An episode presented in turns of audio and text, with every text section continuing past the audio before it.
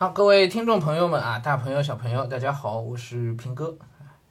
哎，今天这个晚上啊，嗯、我我尝试着还是可以录个音跟大家聊一聊。呃，讲什么呢？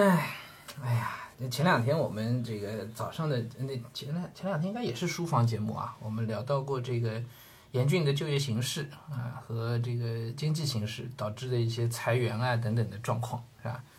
嗯，确实呢，情况啊比较严峻啊。我这两天还在持续的收到消息，是关于阿里巴巴的这次裁员的啊。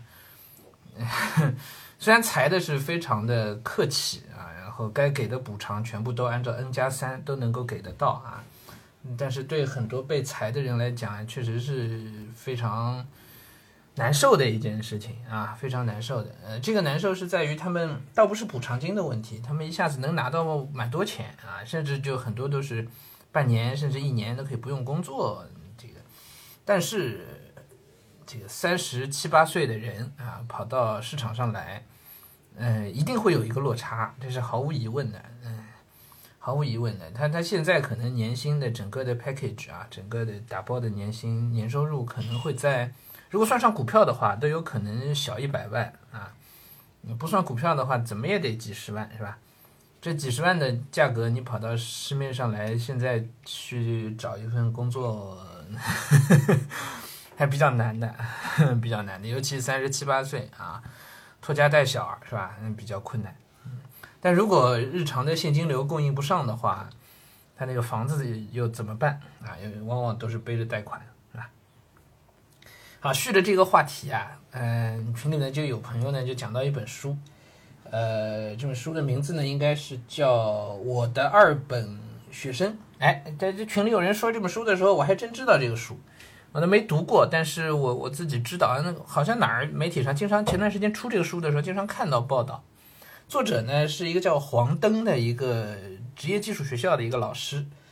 呃，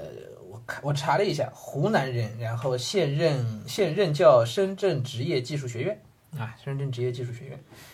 呃，写了蛮多文章的啊，做那个非虚构的这个写作啊，第二届华语青年作家奖非虚构主讲、当代作家评论年度论文等奖项，嗯，黄登黄老师写的这样一本书《我的二本学生》。我没记错的话，我应该还看过他的一些这个节选出来的文字，节选在一些媒体或者是公微信公众号当中。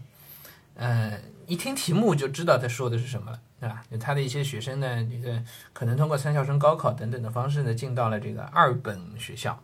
二本学校第二类本科院校。那么二本甚至三本的学校毕业出来，在就业市场上啊是非常非常非常尴尬的一个存在，非常尴尬。呃，以前在本科生特别值钱的那个年代啊，就只要是个本科出来找工作，基本都是不愁的啊。但是后来扩招以后呢，就面临一个情况，就实际市场上的这个就业岗位啊，并没有高质量的就就业岗位吧，或者是中国人普遍认为比较好的所谓坐办公室的，对吧？不辛苦的、不劳碌的那些。相对清闲一些，或者是相对那个社会地位比较高一些的这个呃就业岗位吧，实际上每年释放出来并没有那么多，这个没有那么多，然后就会导致什么状况呢？然后再再加上那头的那个大学生在扩招嘛，那么就会导致扩招以后的应届毕业生实际上就，哎，就一定会有人找不到工作，找不到这些让他们满意的工作。当然你要说找工作，他他非去做个工人啊，或者去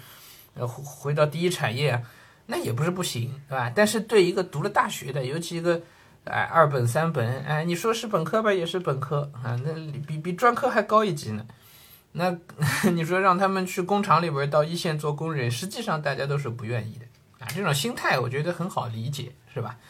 嗯，这职职校技校生现在都不见得肯进工厂，他们都会觉得工厂里太苦、太乏味、太枯燥，他们都更愿意去送外卖，是吧？那你更不要说 职职职校技校生都愿意去送外卖，那你让二本三本的学生去去下工厂，那肯定不乐意啊，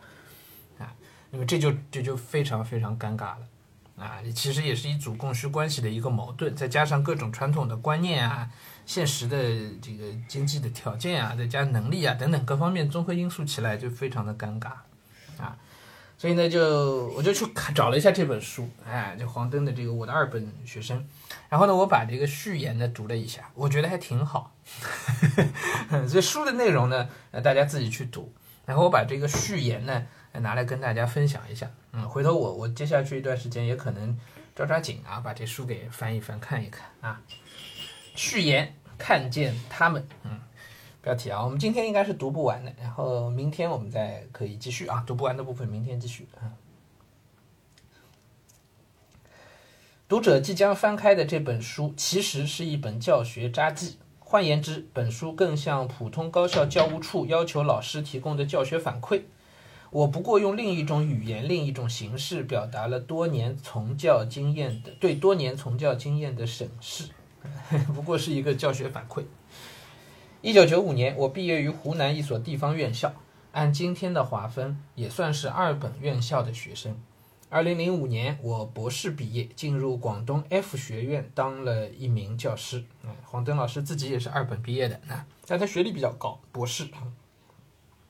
进入广东 F 学院当了一名教师，见证了八零后、九零后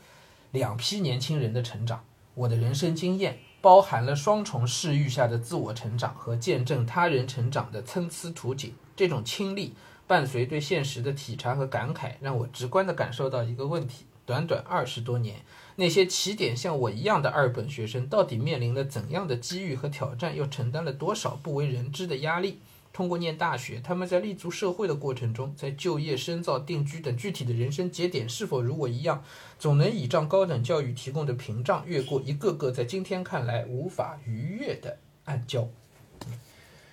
嗯，黄德老师的文字非常顺畅啊，非常的顺畅。哎，我的中间读的时候都停不下来啊。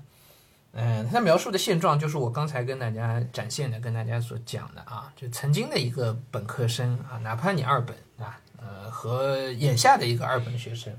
这个学历的含金量啊，在社会上的被认同的程度啊，等等的，完全不可同日而语的，不可同日而语的。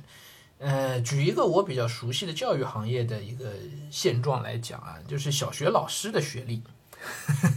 说起来很很很恐怖的啊。现在一个小学老师，尤其上海的好一点的，呃，我不说私立学校吧，就说还不错的那个公办学校啊，公办学校。基本上都已经是研究生学历了，私立学校好的私立小学早就都是研究生学历了，应该。公办学校啊，好一点的公办学校现在也都是研究生学历啊。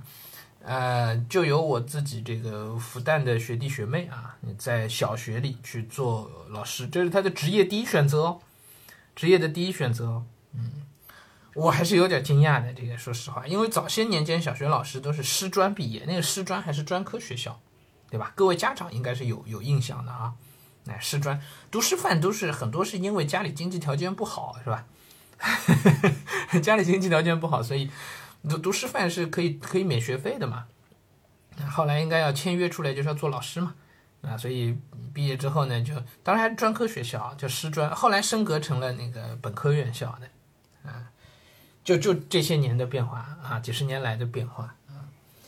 啊，所以当年像黄登这样的一个二本学校毕业的，但是学历高一点，一个博士啊，他出来在人生的每一个关口上，他都能够有教育高等教育提供的屏障，就他其实是有一个保护的，然后他其实是有一个不错的一个起点的啊。但是现在的二本学生，就其实没有起点了啊，没有起点了。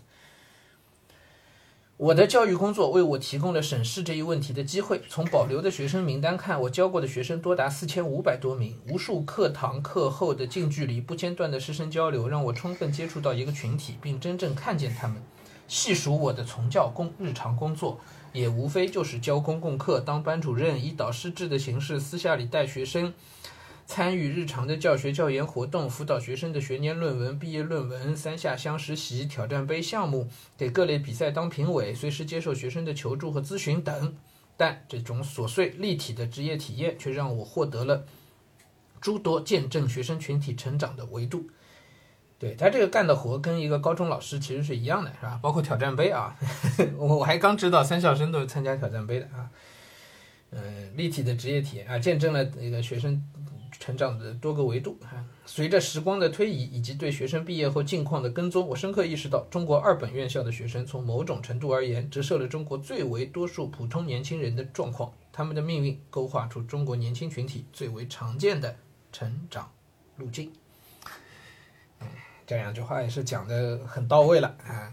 哎，当然我我对这个话有有疑惑啊，因为我这个整本书还没有往下读啊。我觉得二本学生是不是能够真正代表中国的最大多数的最为多数普通年轻人的状况啊？我对此还是比较怀疑的啊。得等我把这个书读完了，我我才能评价啊。毕竟我觉得这人数上啊各方面应该都不是最多数的那一类吧，可能。啊，因为有有一半的学生，其实在初中到高中就已经被大浪淘沙出来了啊，然后高中到大学，其实又淘汰掉一半左右的学生吧，应该，啊，那那这个就，所以你看基数应该不对啊，是吧？嗯，我我得看完全书再说啊。好，我想今天就先给大家读到这儿吧。OK，嗯，这个拿出来给大家呢，我觉得。嗯很很现实的问题就摆在我们每一个家长的面前的啊，我们都希望孩子能够上最好的大学，接受最好的高等教育，但是，嗯，希望是希望，现实是现实，对不对？尤其随着未来的各方面的变化啊，各种各样的变化，大家应该能听懂我指的是什么啊？啊，随着各种各样的变化，可能，大方向会会有一些调整，所以，我我们各位家长也也需要在孩子的生涯规划上，呃，不说去，